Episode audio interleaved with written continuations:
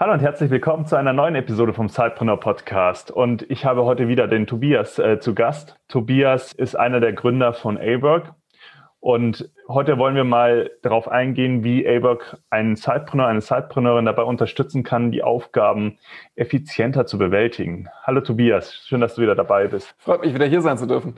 Ja, also gerade für all diejenigen, die mm, neben ihrer Haupttätigkeit andere Dinge organisieren müssen, ist es absolut zentral zu wissen, was steht gerade an, wie ist der aktuelle Status verschiedener Projekte, wie koordiniere ich vielleicht ein Team, was ich gerade versuche aufzubauen oder wie arbeite ich mit Agenturen, Freelancern, Partnern und allen möglichen anderen Leuten zusammen. Das kann man natürlich alles oldschool in Excel-Tabellen und E-Mails machen, aber eigentlich sollte so heutzutage niemand mehr arbeiten. Und genau da ähm, fängt A-Work an und hilft euch dabei, Projekte, Aufgaben und einen Status so zu pflegen ähm, und zu planen, dass ihr immer, wenn ihr Zeit für euer Sidepreneur-Projekt habt, ihr direkt einsteigen könnt.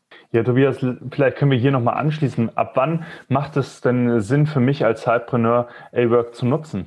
Ja, gute Frage. Wir kriegen öfter mal Anfragen, wie ist das, wenn ich einfach alleine bin und auch alleine bleibe in meinem Team und nur mich selber organisiere? Dann funktioniert A-Work natürlich auch gut, aber das ist nicht die eigentliche Stärke, sondern in dem Moment, wo man zu zweit oder zu dritt oder dann eben zu ganz, ganz viel mehr Leuten arbeitet, wird A-Work wirklich interessant. Das heißt, sobald man kommuniziert und sich gemeinsam abstimmt zu irgendeinem Projekt, ist man bei A-Work genau richtig aufgehoben und ähm, wird merken, dass der Alltag viel, viel einfacher wird. Genau, und so nutzen wir es auch im Team. Also bei uns war es ganz konkret auch so, dass wir ab der dritten Person dann angefangen haben, A-Work zu nutzen und unsere Abläufe so einfach strukturierter und auch effizienter zu machen. Wer sich das Ganze mal anschauen möchte, der ist herzlich eingeladen, einfach auf den Link in den Show Notes zu klicken und sich das Ganze aus, ja, im Detail anzuschauen, 14 Tage kostenlos testen, ohne irgendwelches Risiko und äh, ja, Schaut euch das einfach mal an und äh, ich bin auf euer Feedback gespannt. In dem Sinne, viel Spaß mit der Episode.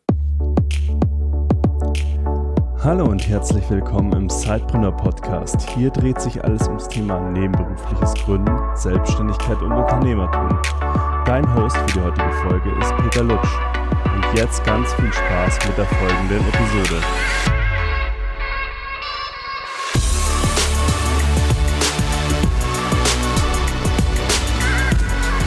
Hallo und herzlich willkommen zu einer neuen Episode des Zeitbrunner Podcast.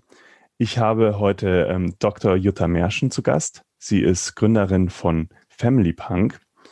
Was sich dahinter verbirgt, erfahren wir gleich. Aber jetzt möchte ich dich, Jutta, erstmal ganz herzlich bei uns im Podcast begrüßen und würde dich bitten, dass du dich mal kurz vorstellst. Was muss man zu Jutta wissen, damit man so ein, ja, ein, so ein Bild im Kopf hat? Ja, danke, Peter. Erstmal für die Einladung in den Zeit von der Podcast. Ich freue mich riesig, hier zu sein. Ja, was muss man zu mir wissen? Ähm, ich bin, habe, glaube ich, wie alle verschiedene Rollen, verschiedene Hüte auf. Einer meiner Hüte ist, ich bin äh, Mama von drei Jungs. Wir haben Zwillinge, die sind fünf Jahre alt und dann haben wir so ein Nesthäkchen, in Anführungszeichen. Ähm, Noah ist auch schon vier Jahre alt. Das heißt, wir haben bei uns zu Hause relativ viel Action und relativ viel Trubel. Das ist so eine Sache, die man, glaube ich, unbedingt zu mir wissen sollte.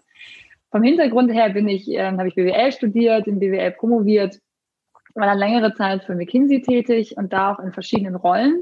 Das heißt, ich habe auf der einen Seite habe ich die Beratung kennengelernt, strategische Managementberatung und bin dann ungefähr nach der Hälfte der Zeit gewechselt ins interne Technologiemanagement.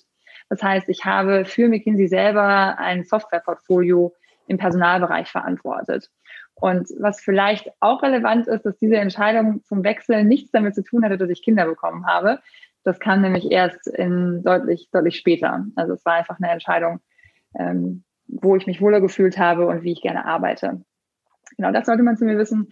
Und dann, wenn jetzt nicht gerade die Corona-Pandemie uns äh, mehr oder weniger an den ans, an die Wohnung, ans Haus fesselt, dann bin ich sehr gerne unterwegs in den Bergen, äh, gerne auch alleine, um mal etwas schneller ausschreiten zu können, ansonsten aber auch am Wochenende gerne mit den Kids. Und was manche überrascht, die mich noch nicht ganz so gut kennen, ich bin auch ausgebildete Yogalehrerin und habe gerade in der Zeit vor den Kindern sehr extensiv praktiziert und das ist ein, ein Teil von mir, den ich sehr gerne wieder mehr aufleben lassen würde, äh, wo ich aber gerade ähm, jetzt nicht so ganz so viel dazu komme. Ja, kann ich mir gut vorstellen. Ist ja auch sehr viel, was du so auf der Agenda hast. Und da kommen wir auch gleich zu sprechen, die verschiedenen Hüte, die du auch aufhast. Ich würde jetzt gerne zu Beginn mal diesen Einstieg machen bei deiner, also nach deiner Ausbildung sozusagen und nach deiner Promotion dann auch. Du hast ja schon angedeutet, du warst äh, lange Zeit, ich meine, es waren fast 14, nee, fast 13 Jahre äh, für McKinsey tätig. Ist ja bestimmt vielen unserer Hörer auch ja, ein Begriff. Und die Frage, die ich jetzt hätte an dich, was hat dich damals überhaupt dazu bewogen, ja, nach deiner Ausbildung dort einzusteigen und was waren so deine, oder was war vielleicht sogar dein größtes Learning, was du aus dieser Zeit für dich persönlich auch mitgenommen hast? Hm, gute Frage. Geht natürlich echt weit zurück. Also die Entscheidung getroffen habe ich 2005.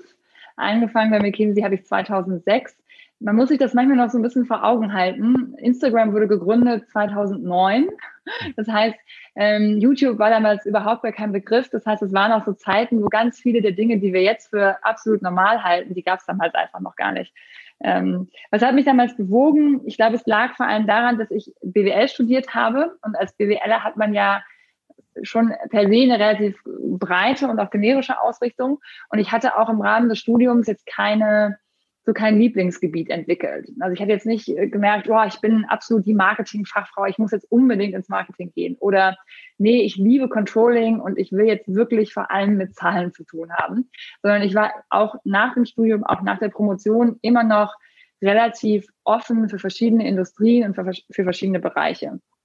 Und ich glaube, mit so einem Hintergrund ist eine, ein Einstieg in der Beratung, egal ähm, ob es McKinsey ist oder ob es BCG ist oder auch eine kleine Berat kleinere Beratung, ein guter Weg, um relativ schnell viel zu sehen, viel zu lernen und sich so einen Methodenkoffer anzueignen.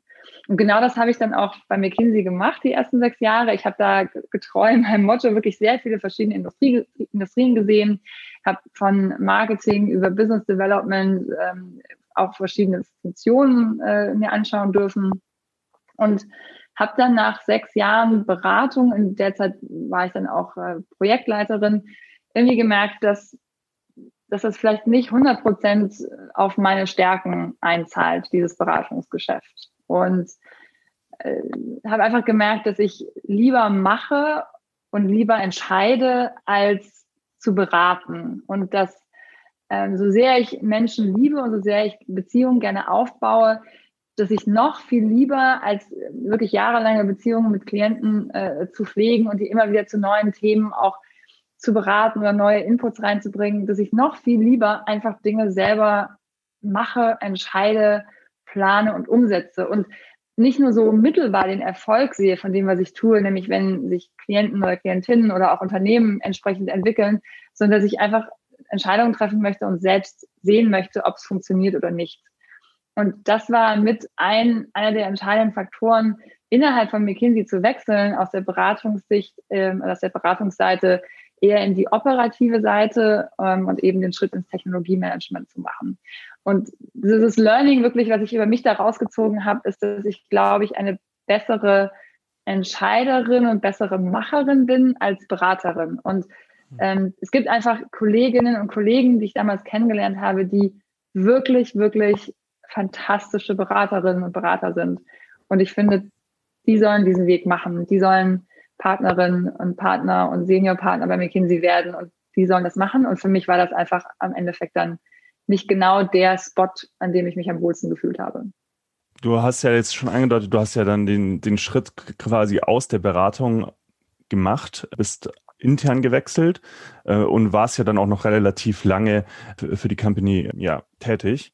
Trotzdem war es dann irgendwann so der Zeitpunkt anscheinend gekommen, wo du gesagt hast, ähm, das ist jetzt vielleicht nicht mehr genau das Richtige für mich äh, oder ich möchte vielleicht was anderes lieber tun äh, und hast irgendwie deinen Zugang zum Gründen gefunden. Aber vielleicht kannst du das in eigenen Worten mal am besten erklären, wie da so dieser Mindshift kam.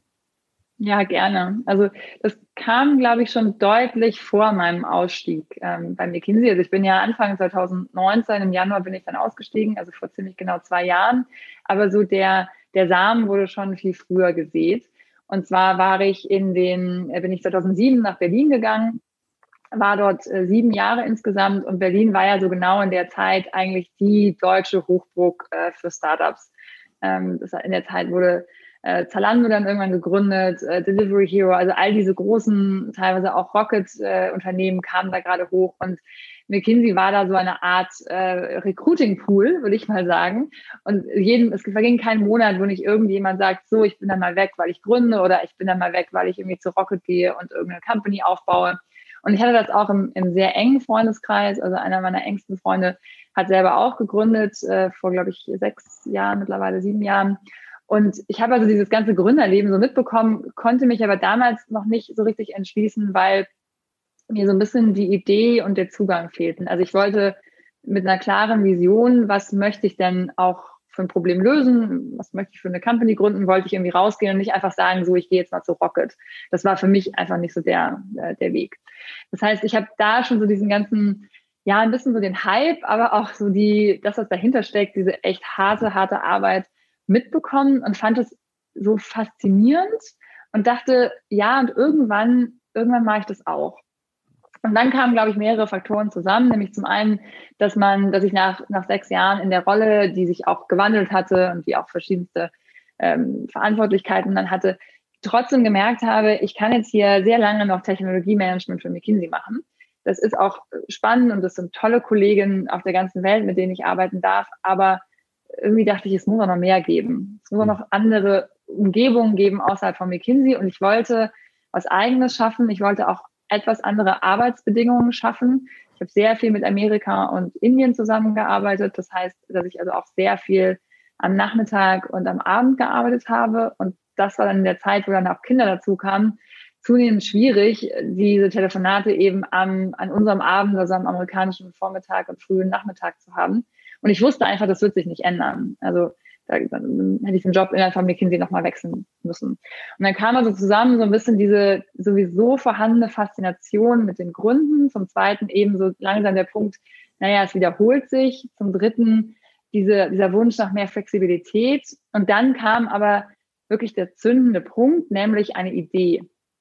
Und diese Idee hatte ich entwickelt im Rahmen einer, einer Ausbildung äh, im Bereich User Experience und Usability, die ich gemacht hatte. Und diese Idee hat mich nicht mehr losgelassen. Und ich habe gesagt, ich, ich muss da jetzt, ich muss da jetzt irgendwas machen. Und habe dann für mich einfach fest geschaut, habe überlegt, kann ich das parallel machen? Wie, wie viel, wie viel schaffe ich?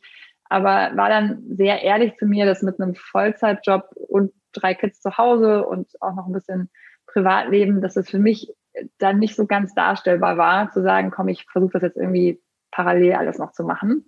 Und habe deshalb dann 2018 den Schritt gemacht, habe gekündigt und bin 2019 dann rausgegangen, um erstmal diese Idee zu validieren, die ich dann aber auch sehr schnell, wie das ja oft so ist, bei den ersten Ideen sehr schnell verworfen habe und erst nach einigen Umwegen bei Family Punk und der Idee zu dieser Company äh, gelandet bin. Wie bist du damals vorgegangen, um die Idee zu validieren? Ähm, also das ist, glaube ich, nochmal so ein spannender Aspekt auch für viele angehende Gründer, die eine Idee haben, aber nicht wissen, ja, ob die ein Potenzial hat. Wie bist du da vorgegangen? Ja, das ist eine, super Frage und ich glaube auch einer der wirklich aller, allerersten Fragen, die man sich stellen sollte. Ich habe damals ein Buch gelesen, das heißt The Mom Test von Rob Fitzgerald, ist das, glaube ich ein ganz kurzes Buch, das ist super schnell zu lesen, das schafft man ähm, bei, auch bei normaler Lesegeschwindigkeit in einem halben Tag oder einem, einem langen Abend. Und da geht es vor allem darum, wie kann ich denn rausfinden, ob mein Problem ein Problem ist, ob es relevant ist und ob es sich lohnt, hier äh, Zeit und irgendwann vielleicht auch mal Geld reinzustecken. Und der, die Methode ist relativ simpel. Da geht es nämlich darum, mit Menschen zu sprechen und ihnen nicht von der Idee zu erzählen oder von dem Produkt zu erzählen, das man gedenkt zu bauen oder zu entwickeln, sondern zu verstehen, wo das Problem, von dem man glaubt, dass man es identifiziert hat, wo sich das denn in der Realität manifestiert.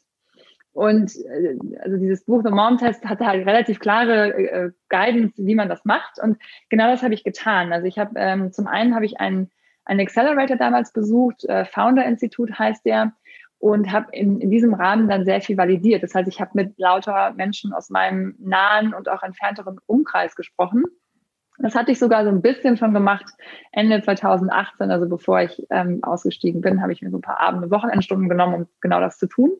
Hm. Und habe dann bei, dieser, bei diesem Thema, was ich eben am Anfang hatte, irgendwie festgestellt, ja, die Leute haben das Thema, würde ich mal sagen, aber keiner hat mir gesagt, boah, das ist so nervig und es ist so anstrengend. Und Jutta, also wenn du da, wenn du das irgendwie lösen könntest, also Wahnsinn, ich würde dir sofort irgendwie, also würde ich sofort kaufen. Oder Mensch, also ich habe schon so viele Workarounds probiert. Ja, ich mache das jetzt aktuell, was weiß ich, in Excel oder ich habe eine Riesentabelle oder ich habe lauter Zettel, die ich irgendwie aufbewahre.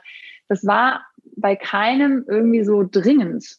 Mhm. Und dann habe ich mich halt gefragt, naja, was will ich denn jetzt eigentlich? Will ich jetzt was lösen, was ich total spannend und faszinierend finde und dann allen Menschen erklären, warum das auch ein riesiges Problem ist, dass das unbedingt gelöst werden muss in ihrem Leben? Oder will ich irgendwas haben, wo Menschen von sich aus sagen, oh, ist das nervig oh, ich brauche hier irgendwie Support oder oh, ich brauche hier mal eine Lösung. Und habe deshalb dann letzten Endes auch nochmal einen, einen Pivot gemacht und ähm, dann über verschiedenste Ideenstationen äh, bin ich letztendlich bei, bei Family Punk rausgekommen. Ich glaube, das ist, geht halt ganz vielen Leuten so, dass sie ähm, erstmal denken, da ist ein Problem, das gelöst werden muss, aber dann äh, im stillen Kämmerlein vielleicht vor sich hin entwickeln, ohne dann wirklich auch qualitative äh, Feedbacks einzuholen und zu schauen, ob das Problem, wie du sagst, wirklich ein Problem ist oder ob es da vielleicht eine Lösung gibt, die vielleicht gleichwertig auch schon äh, ja, vorhanden ist. Mein äh, Lieblingsbeispiel ist ähm, der Brotkrustenausstecher. Ich weiß nicht, ob du schon mal von dem was gehört hast. Ging um einen Erfinder, der äh, den der absolut keine Brotkruste gemocht hat und gemeint hat, da muss es doch eine Lösung für geben, um die schnell äh, loszuwerden hat dann verschiedene Formgrößen entwickelt, wie er das mit einem, mit einem äh, Stecher sozusagen dann ähm, los wird aber hat sich natürlich sehr schlecht verkauft, auch weil es ja schon Messer gab, die den gleichen Zweck erfüllen. So ja. ist es dann aber immer und ähm, da ist es dann auch echt spannend, immer zu hören, wie du da vorgegangen bist. Du hast jetzt schon. Ja, ich glaube, das ist, vielleicht nochmal, um darauf nochmal einzugehen, ich glaube, das ist, man tut sich am Anfang total schwer, wenn man sich denkt, naja, ist doch total klar, dass das ein Problem ist und das haben bestimmt auch alle anderen. Oder man ist auch so ein bisschen vielleicht besorgt, dass man negatives Feedback bekommt und dass irgendwie ein Kartenhaus zusammenstürzt, das man sich so gut aufgebaut hat. Aber ich glaube, diese wertschätzende Ehrlichkeit auch mit sich selber und mit seinen, seinem eigenen Problem und Ideenverständnis, das ist, glaube ich, auch eine Grundvoraussetzung beim Gründen, egal in welcher Konstellation, ob selbstständig oder als Sidepreneur oder auch im, in einem Vollzeit-Startup. Diese Ehrlichkeit, die braucht man, weil sonst entwickelt man irgendwas am Markt und am Kunden und am Bedürfnis vorbei. Und das ist, glaube ich, nie, das ist nie zielführend. Das ist auch nie erfüllend wenn das am Ende dann mit diesen tollen Brotkrustenausstrecher dann nichts wird. Ja. ja. Und wie du sagst, das Feedback kriegt man ja dann spätestens, äh, wenn man rausgeht äh, und vom Markt und im schlimmsten Fall kriegt man nicht mal ein Feedback ähm, und dann weiß man auch, woran man ist, aber leider viel zu spät. Du hast ja jetzt schon ein bisschen gerade erwähnt, ähm, du hast so ein Accelerator-Programm durchgemacht beim Founder Institute und da hat sich dann das auch zeitgleich neben deiner Gründung auch noch so ein bisschen, ja, so ein Pro Bono-Tätigkeit ähm, angeschlossen. Also du hattest wieder so zwei Hüte ähm, auf. Vielleicht magst du ein bisschen äh, erzählen, was du da beim Founder-Institut gemacht hast. Und du hast es ja dann auch einen gewissen Zeitpunkt äh, nicht mehr gemacht. Ähm, warum du da dich dann nur auf deine Gründung Family Punk, auf die wir jetzt gleich als nächstes zu sprechen kommen, ähm, ja, äh, konzentriert hast. Ja, sehr gerne. Also ich hatte eben Anfang äh, 2019 dieses Accelerator-Programm beim Founder-Institut gemacht. Vielleicht kurz zum Hintergrund. Founder-Institut wurde gegründet im Silicon Valley. Es ist ein Accelerator-Programm, was ähm, EntrepreneurInnen innerhalb von 14 Wochen von einer Idee bis zu einer Company bringt, mit sehr, sehr viel Validierung und sehr viel Aufbau in diesen 14 Wochen. Also ein richtiges Speed-Programm, würde ich sagen. Und ich hatte zwar im Rahmen dieses Accelerators hatte ich auch Ideen entwickelt. Am Ende hat sich keine von denen als so tragfähig für mich persönlich erwiesen, dass ich sie verfolgt habe. Da ging es dann auch viel um den, um den persönlichen Fit mit diesen Ideen.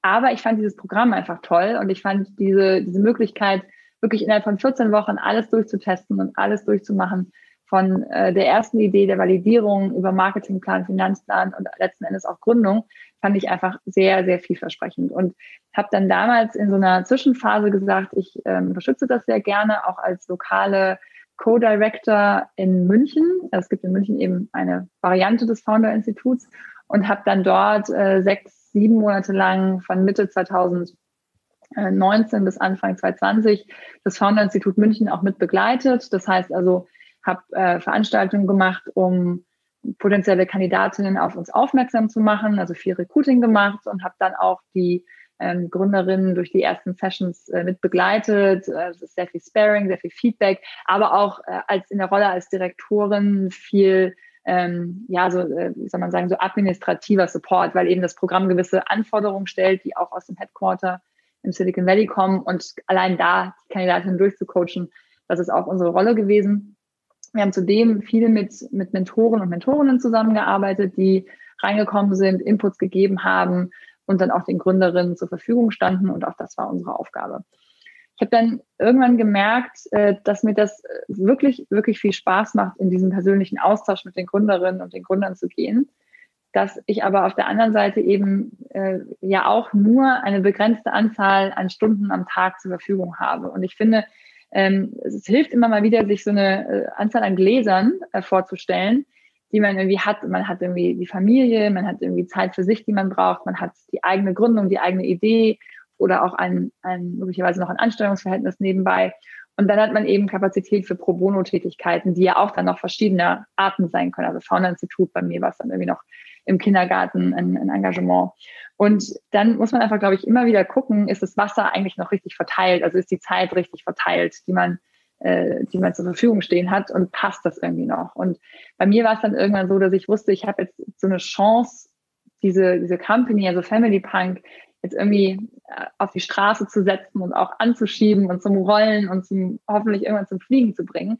Und das wird mich viel Energie kosten und viel Zeit kosten. Und ich habe dann einfach so meine verschiedensten Engagements angeschaut und habe überlegt, wo kann ich und wo will ich noch nebenbei Zeit reinstecken und sie mir vielleicht auch von anderen Bereichen abschneiden und habe dann irgendwie gesagt, so nach einem halben Jahr, das war eine super Erfahrung, aber ich, ich fokussiere mich jetzt. Und ich habe da auch immer so einen Spruch von einem äh, ehemaligen McKinsey-Kollegen im Kopf, der immer sagte, focus like a laser. Ja, also mhm. und dieses, dieser Metallica-Spruch, nothing else matters. Ja, also dieses, dieser singuläre Fokus auf eine Sache und versuchen, den groß zu machen, das war dann wichtiger für mich. Ich glaube, dazu muss man wissen, dass ja, wenn man als, als Vater oder als Mutter äh, gründet, das kennst du ja selber auch, Peter, ist man ja eh schon nicht im singulären Fokus. Also man hat ja eh schon so ein Side-Business, nämlich sein, seine Familie und die Kinder, die ja auch ähm, Bedürfnisse haben und Wünsche haben, äh, die wir, die wir als Eltern auch, ähm, denen wir gerecht werden wollen. Das heißt, man hat eh schon keinen singulären Fokus, wie wenn ich jetzt vielleicht 23 bin, Studium mhm. fertig und volle Power in eine Sache geben kann. Und dann war für mich das einfach in der Abwägung mit dem Wissen, ja, ich will jetzt einfach alles für Family Punk geben, war das dann irgendwie auch ziemlich leicht und ziemlich klar zu sagen, ich kann das nicht weiter leisten. Ja, Absolut verständlich. Du hast ja dann jetzt schon ein paar Mal Family Punk erwähnt. Wenn wir jetzt nochmal ähm, ja, einfach zeitlich reingehen, das war dann die Gründung auch im August 2019, richtig? Genau, also gegründet wirklich ähm, haben wir im April 2020. Die Idee mhm. zum ersten Mal so konzipiert und entwickelt habe ich in der Tat im August 2019 im Rahmen von einem anderen Accelerator. Man merkt so ein bisschen, ich bin so ein Accelerator-Junkie. Also ich habe, glaube ich, mittlerweile vier oder sogar fünf äh, gemacht, wenn ich das Founder-Institut mitrechne. Und ähm, ich habe damals ein Summercamp gemacht, äh, das heißt Grace, kann ich auch jeden, jeder Frau nur empfehlen, die gründen möchte. Das ist ein, ein Female ähm, Entrepreneurship ähm, Summercamp, wo innerhalb von zweieinhalb Wochen Ideen von so einer ganz losen, vagen Idee bis hin zu einem ziemlich fertigen, ausgereiften Konzept bearbeitet werden. Mhm. Und in, der, in, dieser, in diesem Rahmen habe ich Family Punk ausgearbeitet und habe da äh, viel gutes Feedback dazu bekommen und das hat mich einfach bestärkt, dann diesen Weg zu gehen. Auch weil ich gemerkt habe, da ist einfach ein starker ähm, Problem-Founder-Fit. Ja, das darf man, glaube ich, auch nicht vergessen. Es geht nicht nur um, ich habe Problem- und Solution-Fit oder ich habe irgendwie Product-Market-Fit. Ich brauche auch irgendwie einen Product-Founder-Fit, damit ich mhm. das als Gründer irgendwie tragen kann. Das heißt auch nicht, dass man unbedingt das Problem selber haben muss. Also gerade viele, die im B2B-Bereich gründen, die haben ja das Thema gar nicht als Privatperson, aber vielleicht kennen die das aus der Arbeit äh, vor, vor der Gründung oder sie haben einen starken Bezug zu der Industrie. Also irgendwas finde ich, irgend so ein, so, ein, so ein Kleber zwischen dem Thema, was ich mache mit meiner Company und mir als Person, sollte es aus meiner Sicht im besten Fall geben, weil das auch immer wieder trägt und auch zieht, wenn man mal gerade sagt, oh, ich habe jetzt echt keine Lust mehr. Ja, und ich glaube, gerade ist das nochmal wichtiger, wenn man eben das nebenbei macht, wenn man noch eine Anstellung hat oder auch noch andere Verpflichtungen hat und sagt, ich mache das on the side als Sidepreneur, dass da irgendwie dieser, dieser Kleber, dieser Glue ähm, sich irgendwie verbindet zwischen dem Produkt und der, der Person. Absolut. So, das, haben, das heißt, ja. Ja, lass mich ganz kurz mal hier rein. Ja. Ähm, das haben wir auch gesehen tatsächlich. Ähm, dass, äh, wir haben ja letztes Jahr eine Studie gemacht mit der Hochschule Fresenius zusammen und das hat auch gezeigt, also gerade auch wenn man es nebenbei macht, aber ich glaube, dass es auch immer sehr vorteilhaft ist bei einer Vollzeitgründung, äh, dass man dafür in gewisser Weise auch brennt. Und zwar gibt es natürlich Beispiele auch, wo das nicht der Fall war und die sehr erfolgreich geworden sind. Aber es hilft einfach, glaube ich, unglaublich, über so diese Tiefphasen, die man als Gründer hat, auch rüberzukommen, ähm, weil die es ist halt nicht eine lineare nach oben Bewegung, sondern eher so eine wellenartige Bewegung und dann trägt das Thema auch einen als Gründer. Und ich glaube, das ist ganz wichtig. Ich würde jetzt genau auch bei dir, bei diesem Mission, Vision und natürlich auch bei der D gerne einsteigen zu Family Punk bei dir. Ähm, wie kam es erstmal zur Idee und äh, welche Mission verfolgt ihr? Safdesk ist ein cloud-basiertes Buchhaltungsprogramm für Selbstständige, Freiberufler und kleine Unternehmen. Dank Safdesk kannst du deine laufende Buchhaltung GOBD-konform bewältigen und das von überall. Für die Nutzung von Safdesk ist keine Installation notwendig. Einfach den Browser oder die App starten und loslegen. Nützliche Features wie Rechnungen schreiben, Belege automatisch digitalisieren und verbuchen, Kundenverwaltung und Online-Banking erleichtern dir die tägliche Arbeit. Als Hörerin oder Hörer des Zeitpreneur Podcasts kannst du mit dem Code SIDE100 drei Monate lang die Buchhaltungssoftware Stepdesk kostenlos testen. Gehe hierfür einfach auf www.stepdesk.de slash Zeitpreneur und hole dir die drei Monate kostenlos zum Testen. Nun viel Spaß mit der neuen Episode. Die Idee ist geboren schon noch aus meiner Rolle, die ich ganz am Anfang erwähnt habe, nämlich dass wir eben zwei kleine Jungs haben.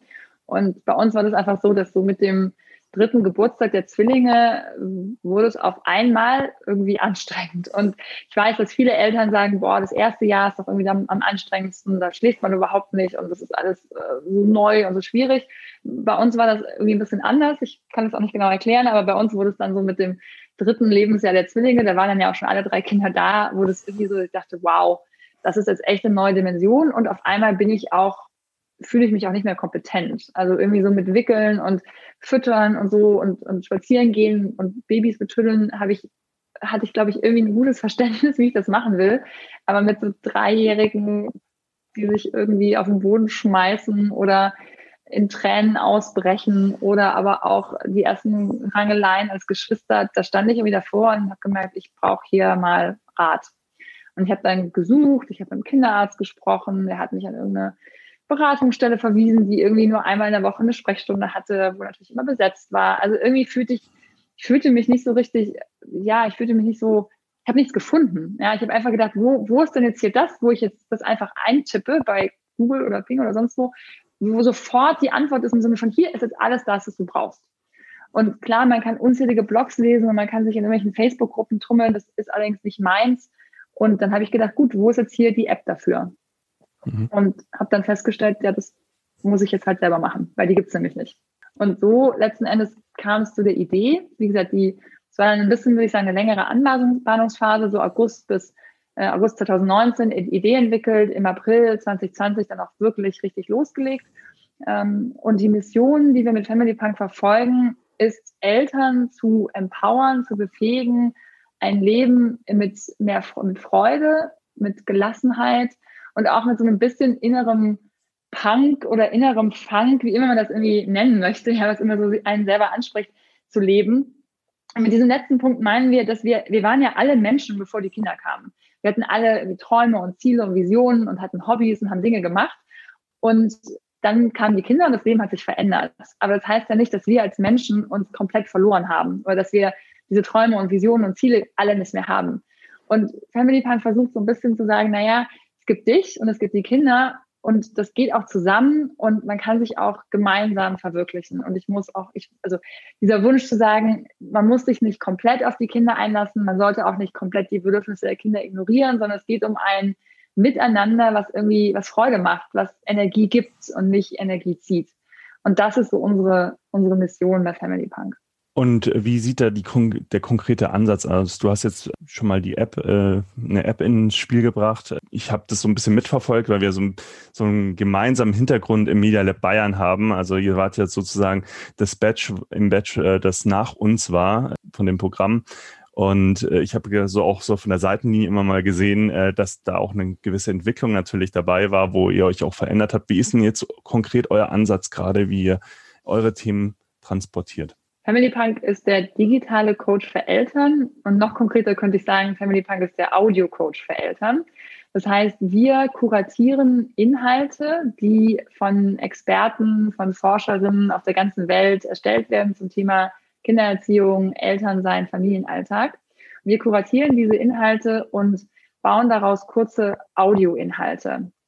Betonung liegt wirklich auf kurz. Also bei uns sind die Sessions, die wir anbieten, alle zwischen eins und etwa sieben Minuten lang. Und in diesen Sessions vermitteln wir Wissen, konkrete praktische Strategien und eine gewisse Haltung zum Thema Kindererziehung und Familienalltag. Und all das mit, auf dem, mit dem Ziel, auf Augenhöhe mit Eltern, und dabei richten wir uns bewusst an Mütter und Väter, nicht nur an, an Mütter, mhm. mit Eltern zu kommunizieren und sie zu befähigen, mit, mit diesem Wissen, mit diesen Strategien und mit dieser Haltung ihren Alltag positiv zu gestalten. Und letzten Endes ihre Kinder großzuziehen, ohne selbst dabei wahnsinnig zu werden.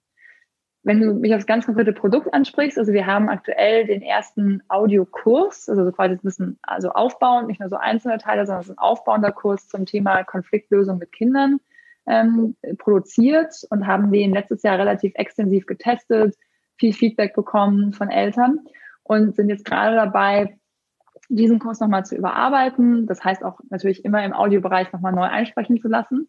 Und wir ähm, sind auch dabei, unser Produkt zu vervollständigen. Das heißt, so eine erste Bibliothek an den wichtigsten Must-Have-Inhalten zusammenzustellen.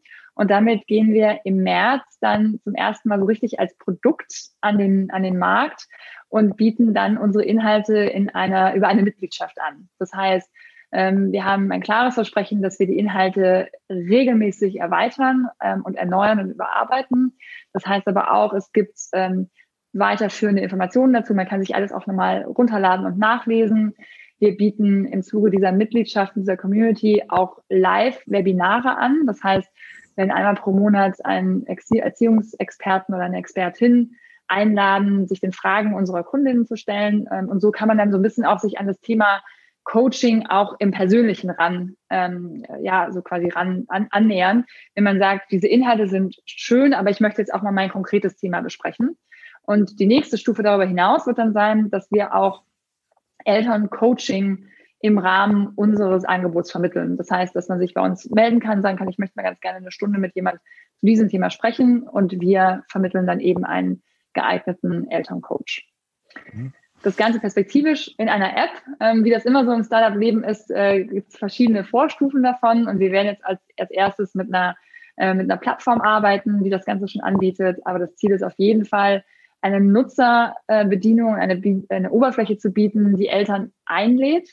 Ähm, das wird allerdings noch ein bisschen dauern, weil ja, das ist halt nicht ganz so einfach aus dem Boden gestampft. Mhm. Ja, aber ich denke mal so äh, wieder von der Seitenlinie aus, man versteht ja dann nochmal besser, ähm, was jetzt die besonderen Bedürfnisse sind, die dann auch in der App verbaut werden müssen. Und ähm, ist ja super nachvollziehbar. Also das heißt, ihr verfolgt jetzt gerade so ein bisschen einen Blended Learning Ansatz. Das heißt, es gibt Inhalte, die immer abrufbar sind und die werden erweitert. Ähm, und dazu zusätzlich gibt es noch mit Experten in verschiedenen Bereichen, ähm, ja, sozusagen so Live-Events. So genau. Kann man das so ja. sagen? Genau. Mhm. mhm. Warum habt ihr euch denn äh, für das Audioformat entschieden? Ja, gute Frage. Ähm, es gibt da verschiedenste Gründe. Also zum einen, ähm, weil Audio näher an die innere Stimme rankommt. Und was wir ja letzten Endes im übertragenen Sinne wollen, ist ja Veränderung oder Entwicklung. Ja, und wir glauben einfach sehr an die, an die Kraft der Veränderung, die wir alle als Eltern in uns tragen. Also wir können alle uns, wir können alle wachsen. Ja, wir können alle auf dieser, auf dieser Reise der Elternschaft irgendwie wachsen und wir können auch alle dazulernen. Und wir wissen einfach aus, aus verschiedenen Forschungen, dass sich beim, bei Audioinhalten die eigene innere Stimme, die so ein bisschen für die Veränderung und für den Drive und für den Kick, komm, mach das mal anders verantwortlich ist, dass die sich leichter mit Audio verbinden kann als mit Video, was einfach daran liegt, dass beim Video immer noch mal die, die Hintergrundfarbe, die, ähm, die Mimik, die Haarfarbe, da kommen so viele Einflüsse auf das Gehirn, dass man sich dann auch ein bisschen so vom Inhalt auch ablenken lassen kann und irgendwie sagt, ah nee, jetzt die Folie gefällt mir jetzt aber irgendwie nicht oder ach, hast du mal den Lippenstift gesehen? Also da ist einfach noch so viel mehr, was das Gehirn irgendwie verarbeitet. Und bei Audio ist es so, dass man sehr, sehr schwer zum Beispiel nur Gefühle verbergen kann in der Stimme und dadurch aber auch sehr leicht in Anführungszeichen sich damit verbinden kann. Also das ist so ein, ein großer Aspekt. Der zweite ist, glaube ich, eher so eine Opportunity. Audio ist absolut im Kommen, Audio wächst. Wir sehen es auch an diesem, an diesem Podcast. Ähm, ich weiß gar nicht, wie viel hundertste Folge das ist, ähm, die du jetzt gerade aufnimmst, aber es zeigt sich einfach, das mhm. Format ist beliebt. Menschen hören gerne. Und das dritte, was gerade bei uns, bei den Eltern so wichtig ist, ist, dass es ist ja nicht so, dass wir Eltern jetzt irgendwie so ganz viel äh, Freizeit haben und so ganz viel irgendwie Zeit haben, um uns jetzt zu entwickeln und jetzt irgendwie ewige Online-Kurse zu machen oder auf Seminare zu fahren. Natürlich haben das einige und ich finde das auch großartig, wenn ähm, Eltern das machen. Aber viele von uns denken sich so, oh, wo kann ich das jetzt irgendwie auch noch einbauen? Und Audio ist eben auch etwas, das zeigt sich auch in, den, in der Podcast-Forschung, das kann man auch mal neben den Wäschefalten machen. Das kann ich auch mal machen, wenn ich ähm, am Abend meinen kleinen Spaziergang mache. Das kann ich auch mal vorm Einschlafen machen. Also es sind einfach, ähm, Audio ist ein Format, was sich sehr gut in den Elternalltag integrieren lässt, vor allem wenn es kurze, knackige Inhalte sind.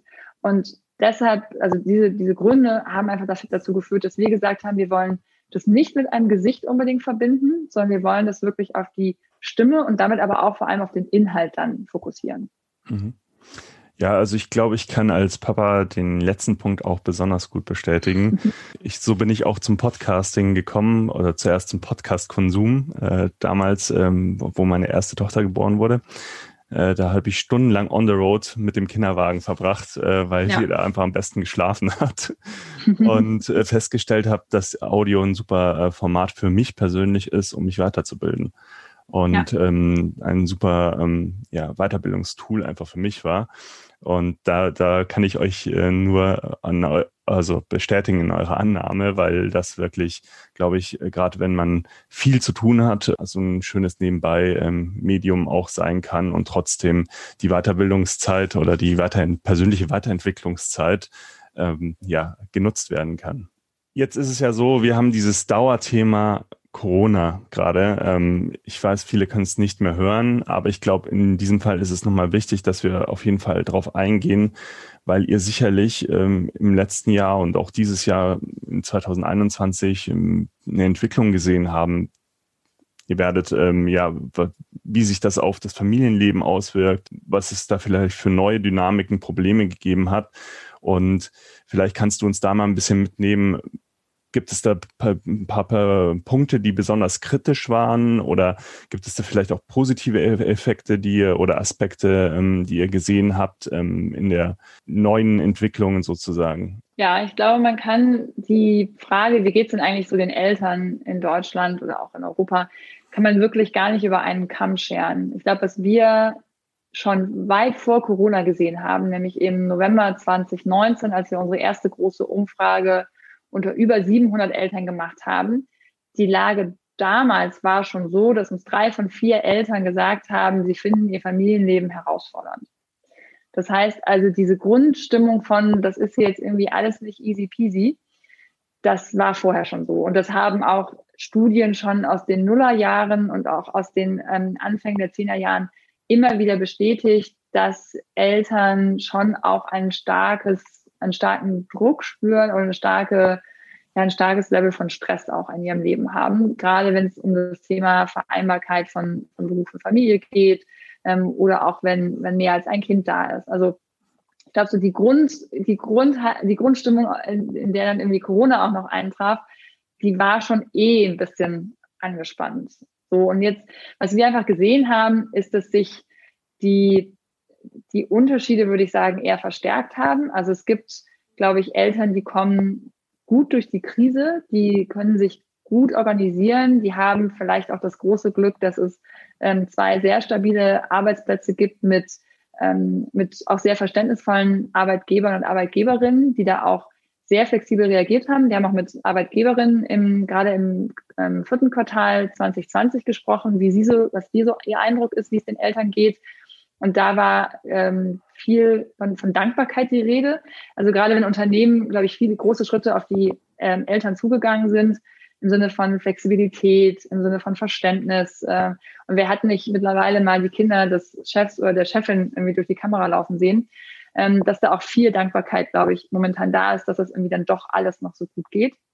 Aber gleichzeitig gibt es so Bewegungen wie Eltern in der Krise, ähm, die ja mittlerweile an verschiedenen Standorten in Deutschland äh, aktiv ist, die auch ganz klar sagen, dass das ist nicht unbedingt überall so.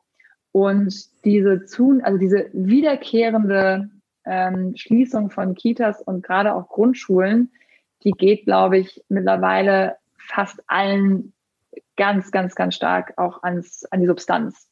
Und ich glaube, zwei Sachen. Zum einen, weil die Planbarkeit nicht da ist. Also man weiß einfach nicht genau, wie lange geht's denn jetzt noch. Und die Entscheidungen kommen ja Mittwoch und dann am Montag ist es halt so. Oder noch schon mal, sie kommen freitags und dann ist ab Montag wieder zu. Ähm, und das ist schon, finde ich, auch krass in einem, in einem Angestelltenverhältnis, wo man begrenzte Urlaubstage hat. Und ja, jetzt gibt es irgendwie auch mehr Kinderkrankentage. Das ist gut, aber äh, trotz allem ist es eine, eine wahnsinnige Flexibilität, die da von den Eltern erfordert ist.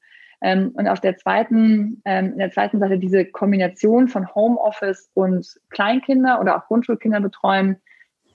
Ich kenne einfach niemand, der sagt, ach, das ist irgendwie kein Problem sondern ähm, es ist schon, glaube ich, ein wirklich großer, großer Organisationsaufwand, der da gerade auf uns, auf uns alle zukommt. Ähm, und einige, das wissen wir, einige stecken das besser weg und, und andere ähm, ganz und gar nicht. Ja, also äh, ich mache mach ja gerade auch so Homeschooling vormittags meistens und nachmittags dann bis spät abends ähm, arbeiten wir an Zeitpreneur. Und das ist schon, muss man trotz allem sagen, eine sehr privilegierte Position, glaube ich, die man inne hat, weil man sich das ja noch flexibel einteilen kann. Ja. Und in ganz vielen Berufen ist das eben nicht möglich. Und wenn man dann auch an die System, sogenannten systemrelevanten Berufe denkt, äh, wo die Kinder tagsüber vielleicht in der Betreuung verwahrt werden und man dann abends ähm, nach Hause kommt und dann erst anfängt, irgendwie sich ja. mit den Kindern beschäftigen zu können, dann ich glaube, da darf man die Leute nicht äh, vergessen jetzt gerade. Und da passiert halt mhm. auch, glaube ich, generell in unserer Gesellschaft eine Entwicklung, die ähm, von der wir noch lange was haben werden, denke ich mal. Und ähm, mir kommt es manchmal so vor, dass den Eltern auch so ein bisschen die Lobby fehlt. Hast du diesen Eindruck auch oder ich habe absolut den Eindruck. Ich habe äh, den Eindruck, dass Eltern äh, eine Stimme oder auch die Stimme fehlt. Ich habe ähm, ich habe wirklich, also wir haben da auch viel schon im Team darüber diskutiert. Es gibt für alles irgendwie wirklich gut organisierte Verbände und im Bereich Eltern sehe ich das überhaupt nicht. Also natürlich gibt es einzelne Verbände, es gibt den Verband der Alleinerziehenden, es gibt den Verband der kinderreichen Familien, aber die haben keine, in, in meiner Wahrnehmung, keine große Stimme, äh, keine Stimme auf der Lobbyebene, wie das aktuell andere haben. Und ich, äh, also das ist, glaube ich, eine Sache, die es irgendwie auch zu ändern gilt, in meiner Meinung nach, dass auch das Thema Elternsein auch im Berufsleben einfach so eine Art Normalität irgendwie einnehmen muss. Also ich habe letztens ein Buch gelesen äh, von, von Working Moms, da ging es auch ganz stark darum, dass man eigentlich das ganze Private irgendwie möglichst aus dem Beruf raushalten sollte. So, das ist jetzt, glaube ich, 2020 einfach mal krass auf den Kopf gestellt worden. Also wie gesagt, ich kenne keinen, der nicht meint, ach du, ja, da kommt dann das Kind vorbei und bringt das Essen oder das Kind hopst und macht bei der Videokonferenz mit. Also ich glaube, diese Vermischung ist sehr stark passiert. Ich finde, das ist eine sehr natürliche Entwicklung, weil ich finde es sehr seltsam, dass man diese Rolle als Eltern irgendwie abgeben soll an der Tür, wenn man das Bürogebäude betritt und dann nicht mehr darüber reden darf, dass man jetzt gerade eigentlich schon einen kleinen Arbeitstag hinter sich gebracht hat zwischen was weiß ich, sechs Uhr, halb sieben und, und halb acht, halb neun, wenn man dann eben ins Büro tritt. Und ähm, ich glaube schon, dass die Eltern, dass Eltern eine, ähm, eine Lobby brauchen. Ich glaube auch, dass sie eine Stimme brauchen. In welcher Form das passieren kann, ähm, ist, glaube ich, vielfältig. Also ich glaube, äh, zum Beispiel Bayern 2, meine ich, hat einen ähm, Podcast Eltern ohne Filter. Also dass einfach mal auch über diese Rolle als Eltern gesprochen wird ich glaube auch, dass wir uns mal nicht nur Role Models angucken sollten im Bereich ähm, Female Leadership, sondern wir können uns auch mal Role Models angucken im Bereich Family Leadership oder einfach, wie machen eigentlich Eltern das? Wie vereinbaren die eigentlich ihre Rolle als Eltern mit ihren anderen Rollen, mit ihren anderen Hüten?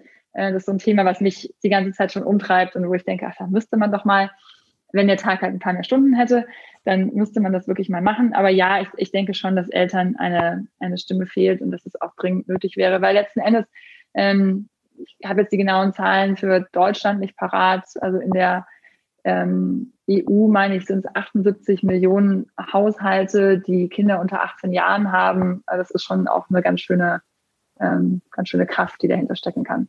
Wir haben ja jetzt auch schon ein bisschen drüber gesprochen, wie ihr euch entwickelt habt, äh, jetzt auch in, im letzten Jahr und auch wo ihr schon mal hin wollt. Aber vielleicht kannst du auch noch mal so ein bisschen die, ähm, die Mission, die ihr jetzt kurzfristig habt, äh, die ihr erreichen wollt, bis ähm, Ende 2021 konkretisieren.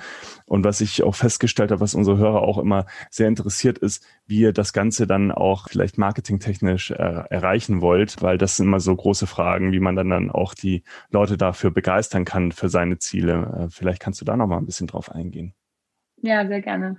Also wie ich es eben schon so ein bisschen erwähnt hatte, unser nächster großer Baustein ist einfach ein Produkt und nicht nur irgendwie so eine einzelne ausgelöste Sache zu lancieren, sondern wirklich ein Produkt zu lancieren. Und für uns heißt das eben, ausreichend Inhalte und ein ausreichend gutes Angebot anzubieten, um Eltern in unsere Mitgliedschaft aufzunehmen. Das heißt, sie auch zu zahlenden Kunden zu machen, die auf monatlicher Basis oder in einem, einer ähm, quartalsbasierten Mitgliedschaft oder einer jährlichen Mitgliedschaft auch bereit sind, für diese Inhalte Geld auszugeben. Das ist unser erster wirklich großer Meilenstein und da ist viel auch noch im Bereich Produkt und auch Inhalte noch zu tun. Aber, und du sprichst es ja an, natürlich auch im Bereich Marketing. Und was wir gemacht haben und was, glaube ich, äh, anzuraten ist, ist in der Vorphase, also bevor man so rausgeht mit dem ersten äh, Produkt oder mit dem ersten Prototypen, ähm, ist zu experimentieren, nicht nur im Produkt und auch bei der Problemdefinition, sondern auch in den Marketingkanälen.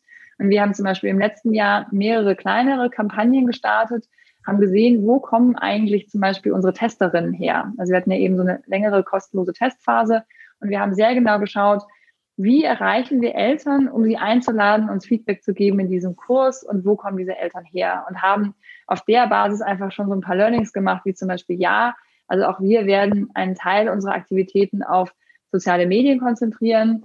Wir werden einen Teil unserer Aktivitäten auch auf unsere organischen Kanäle, also Newsletter und auf ähm, unsere eigenen Instagram- und Facebook-Accounts äh, fokussieren.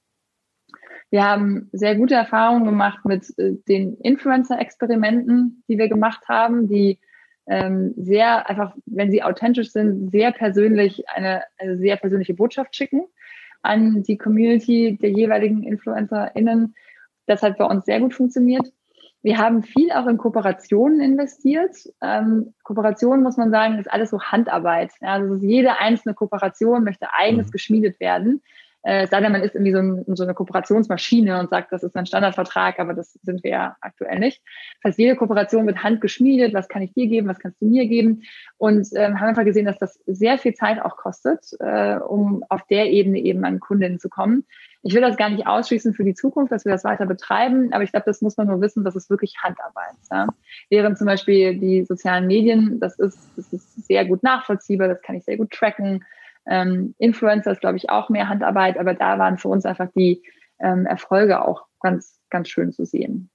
Mhm. Ja, und so gehen wir quasi jetzt äh, gerade in diesem Quartal vor, dass wir sagen, wir haben eine große, äh, einen großen Fokus auf Produkt und Inhalt und auf der anderen Seite einen großen Fokus darauf, so ein, eine Art Marketing-Playbook zu entwickeln. Also was sind wirklich die Sachen, die wir vor dem Launch und nach dem Launch tun, um uns ein bisschen bekannter zu machen. Genau, also wir sind jetzt natürlich nicht äh, Zalando im Jahr der TV-Kampagne, äh, wo sie ganz Deutschland mit ihren Botschaften Bescheid haben. Das heißt, wir werden einen kleineren Launch machen mit den uns zur Verfügung stehenden Mitteln. Ähm, und ich glaube, das ist auch, äh, das ist aber nichtsdestotrotz wollen wir das so professionell wie möglich machen. Im Marketing-Mix finde ich ein, eine Komponente sollte man nicht vergessen. Das ist das Thema Presse. Presse hat, ist natürlich schwerer zu messen als irgendwie eine Kampagne, aber hat einen interessanten Schneeballeffekt. Also man ist einmal in, in der Presse, dann kommt das nächste und das nächste. Also ich glaube, wenn man einmal versucht, also einmal eine gute Geschichte an, an ein oder zwei Journalistinnen lanciert hat, dann ist das so eine Art positiver ähm, Kreislauf. Ja, dann kommt das nächste Medium und sagt, ah, können wir die Geschichte auch nochmal hören oder habt ihr irgendwas, was ihr uns anbieten könnt? Also da würde ich, ähm, das ist auch Handarbeit, das ist auch nicht, ähm, nicht unendlich skalierbar, aber da setzen, da versprechen wir uns auch sehr viel davon und werden jetzt auch bewusster auf ähm, das Thema Presse und Pressearbeit ähm, aufsteigen. Ja, und ihr habt ja auch ein Thema, das emotionalisiert. Das heißt, ihr könnt ja auch neben eurer Gründergeschichte auch eine Geschichte um das Thema äh, gut erzählen. Sicherlich ähm, total, bietet sich natürlich total an, ähm, da so vorzugehen. Aber jetzt haben wir die Kanäle noch mal ein bisschen so gerade gezogen, ähm, auch äh, weil ich glaube, das ist immer sehr, sehr äh, interessant auch für unsere Zuhörer. Jutta, wenn ich mich bei meinem Podcast folgen so dem Ende näher der Episode, dann frage ich immer auch gerne die Gründer und Gründerinnen, was so die wichtigsten Ressourcen waren, die sie beeinflusst hat auf ihrem Weg in die Gründung, aber auch als Gründer. Und das können Events sein, das können Podcasts sein, das können auch gute Bücher sein. Was hat dich denn ähm, da so beeinflusst? Was würdest du sagen, das waren so die wichtigsten Ressourcen für dich? Eine gute Frage. Ich schaue mir dann so ein bisschen auf mein Bücherregal. Also ich bin ähm, so zwischen, ich will sagen, meine Antwort ist irgendwo zwischen Bücher und Podcast. Ähm, Im Bereich Bücher war es am Anfang sicherlich so eine klassische Auswahl an Start-up-Lektüre. Also ob es jetzt irgendwie The Lean Startup oder Running Lean ist. Das sind beides Bücher, die ich ziemlich am Anfang gelesen habe, um besser zu verstehen, wie kann ich denn mit möglichst wenig Mitteln und mit äh, einer hohen Geschwindigkeit ähm, was bauen, was testen und dann daraus lernen. Ähm, das sind, finde ich, Dinge, die man sich zumindest einem, die man zumindest mal überflogen haben sollte, damit das, damit die Konzepte mal ja sich verankern können. Also dieses, ich baue nicht erst was Perfektes und dann schaue ich mal, ob ich Kunden finde, sondern ich gehe eigentlich immer wieder raus und da lerne ich auch immer noch dazu. Also mir hat letztens jemand erzählt, ach Mensch, ähm, ich habe mal so Marketing-Prototypen gebaut, nicht mal so wie du hast Marketing-Prototypen gebaut. Ja, ich habe irgendwie so eine Anzeige geschaltet, als wir noch ganz klein waren und die ging einfach ins Leere. Und ich so, okay. Ja, dann habe ich einfach verstanden, funktioniert denn die Anzeige, ohne dass ich jetzt dahinter schon eine Landingpage bauen muss. Und wissend, dass eine Landingpage bauen alles zwischen sehr schnell und sehr lange äh, dauern kann, fand ich das einfach nochmal eine sehr smarte, sehr smarten Ansatz. Und das sind eben die Dinge, die ich aus solchen Büchern, ähm, die ich eben erwähnt habe, gelernt habe. Zum Zweiten haben mich sehr stark beeinflusst äh, die Bücher ähm, Deep Work und äh, Digital Minimalism. Die habe ich beide im letzten Jahr gelesen. Bei Deep Work geht es vor allem darum, wie, wo, wo kommt denn unser Mehrwert her? Und, und auch mein Mehrwert als Gründerin kommt ja nicht daher, dass ich irgendwie am Tag äh, 50 E-Mails beantworte und nochmal 70 schreibe und dann ähm, was weiß ich, nochmal ein bisschen auf LinkedIn mich tummele, sondern mein Mehrwert kommt ja daher, dass ich mir Zeit nehme, mich hinzusetzen und zu denken und Konzepte zu erarbeiten. Und das ist eben eigentlich der Grundgedanke von Deep Work. Bei Digital Minimalism könnte man jetzt denken, so, hä, du baust irgendwie eine App und gleichzeitig Digital Minimalism. Das ist, für mich schließt sich das gar nicht aus. Bei Digital Minimalism geht es darum, wie konsumiere ich Medien sehr bewusst. Und ich habe zum Beispiel nach Lektüre dieses Buches ähm, habe ich zum einen einen eigenen kleinen Kurs entwickelt zum Thema digitaler Minimalismus und zum anderen habe ich mein Telefonverhalten total verändert. Also bei mir ist alles aus zum Beispiel. Bei mir kommen nur Anrufe durch. Und ich habe ganz oft so Störgefühle, wenn ich neben anderen Menschen, auch meinem Mann sitze und dauernd blinkt und piept und summt. Und denke ich immer, Mensch, das ist doch irgendwie Gerät, was dir dienen soll, lass dich doch von diesem Gerät nicht so wahnsinnig beeinflussen. Und ähm, da müssen wir natürlich auch als Family Punk einen guten Weg finden, wie können wir als digitales Angebot so viel Mehrwert stiften, dass wir ähm, unsere Eltern, die uns, die Mitglied sind bei uns, dass wir die unterstützen, dass wir die aber nicht vom echten Leben ablenken. Und das ist, finde ich, eine wirklich große Herausforderung, die schnell auch in so philosophische Debatten abdriftet, ab, äh, die aber schon, die mich aber schon sehr geprägt haben. Wenn ich auf das Thema Podcast gehe, dann gibt's da äh, drei, die ich erwähnen würde. Zum einen das Mamsterrad. Das ist ein Podcast, da geht's in der Tat auch innerlich um das, was wir tun. Die machen 15-minütige Folgen im Podcast-Format. Das ist schon ganz schön anspruchsvoll, in 15 Minuten als Podcast-Format ein Thema abzuhandeln. Ähm, da haben wir es, glaube ich, ein bisschen leichter, weil wir eben kein Podcast-Format sind ähm, und können deshalb auch kürzer sein. Aber die haben mich so ein bisschen dahin gebracht, denken, naja, kurz und knackig ist auch echt gut. Ähm, das ist eins. Der zweite ist On the Way to New Work, wo es, ähm, ich glaube, da warst du vielleicht auch schon mal oder hast auch, glaube ich, große Verbindungen zu dem Thema New Work. Und da ähm, finde ich, geht es auch immer wieder so ein bisschen philosophischer darum, wie wollen wir eigentlich arbeiten? Und damit auch verknüpft natürlich die Frage, wie wollen wir leben? Das heißt, der hat mich immer wieder beeinflusst. Und dann ähm, der Online-Marketing Rockstar Podcast, äh, da ähm, höre ich immer mal wieder rein. Ich bin da nicht jetzt irgendwie Stammhörerin, aber ich höre immer mal wieder da rein, um mich einfach auch inspirieren zu lassen, was geht denn eigentlich so marketingtechnisch, äh, was, was kann man tun, was sind irgendwie so die latest, greatest ähm, Hacks und Dinge, die man, die man wissen sollte. Ich würde sagen, das sind so die beiden großen Bereiche, aus denen ich in den letzten 12, 18 Monaten gezogen habe waren auch wieder Empfehlungen dabei, die wir noch nicht hatten. Das, äh, das ist immer das Spannende dabei. Also ich kriege dann immer auch noch sehr gute Empfehlungen mit äh, im Podcast. Und äh, das packen wir natürlich auch für unsere Hörer in die Show Notes. Und was wir auch gerne in die Show Notes packen wollen, ist natürlich auch noch weiterführende Informationen äh, zu Family Punk. Und ich würde natürlich auch gerne wissen, wo kann man sich vielleicht mit dir auch persönlich austauschen, auch wenn du jetzt äh, für dich so ein bisschen die Notifications ausgeschaltet haben, aber hast, aber vielleicht gibt es da trotzdem die Möglichkeit, über den einen oder anderen Kanal ähm, auch an diese Folge anknüpfen mit dir.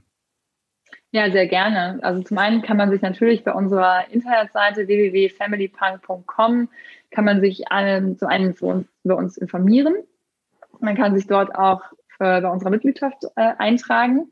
Und man kann sich für unseren wöchentlichen Newsletter anmelden. Dieser Newsletter ist ein wöchentlicher Tipp für Eltern zu einem Thema zu lesen in zwei bis drei Minuten. Also genau das, was wir verfolgen, kurz, knackig und auf Augenhöhe, ähm, der äh, sehr gerne gelesen wird.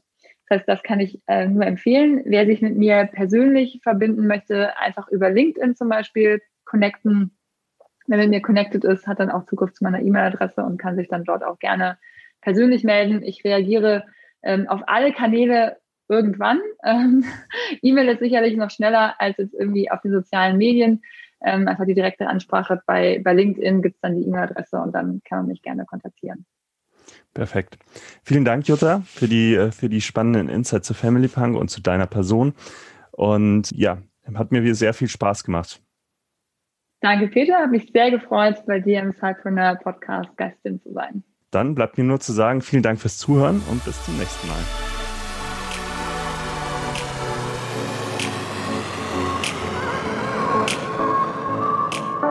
Du willst noch mehr Tipps, Tricks und dich mit anderen Zeitpreneuren vernetzen, dann komm doch einfach in unsere Facebook-Community. Den Link dazu findest du in den Show Notes.